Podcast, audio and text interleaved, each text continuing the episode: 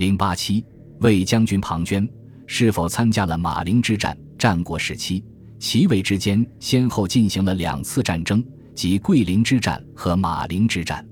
两次战争都有两个共同点：一是交战双方都是齐魏以外；二是两次战争之中，齐国都是以田忌为将军，孙膑为军师攻打魏国，而魏国迎战齐国的将军都是庞涓。但是，随着近年来出土的《孙膑兵法》来看，人们对庞涓是否参与了马陵之战产生了疑问。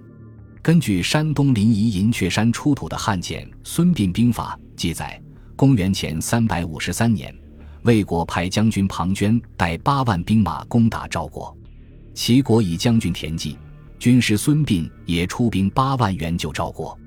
战争之中，孙膑以计迷惑庞涓，为麻痹敌军。孙膑首先攻打的是魏国的平陵，结果齐军大败。接着，孙膑派遣战车到魏都大梁之交，并分散少量的士卒跟在战车后面，以显现出齐军的弱小。以庞涓为首的魏国完全被这种表象所蒙蔽，庞涓只率领了精兵强将，日夜兼程回到大梁与齐军进行决战。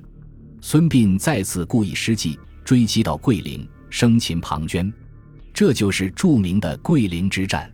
这段记载清清楚楚地表明，在公元前三百五十三年，庞涓即被齐国擒获。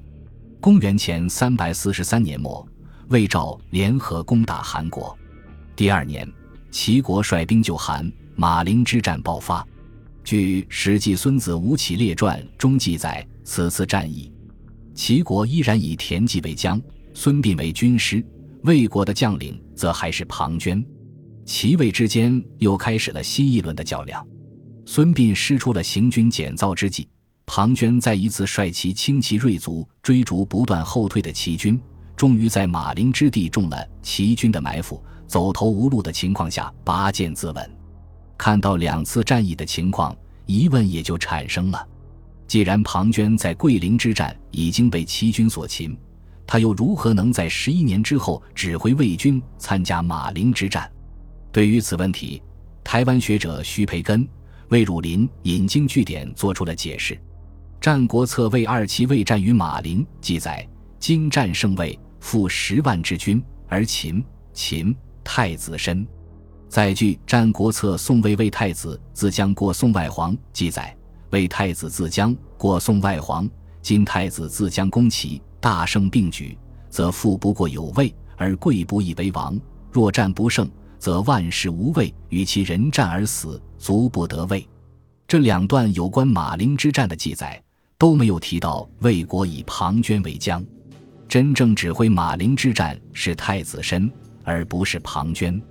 但司马迁《史记》中多次提到马陵之战时，庞涓为魏将，使庞涓将。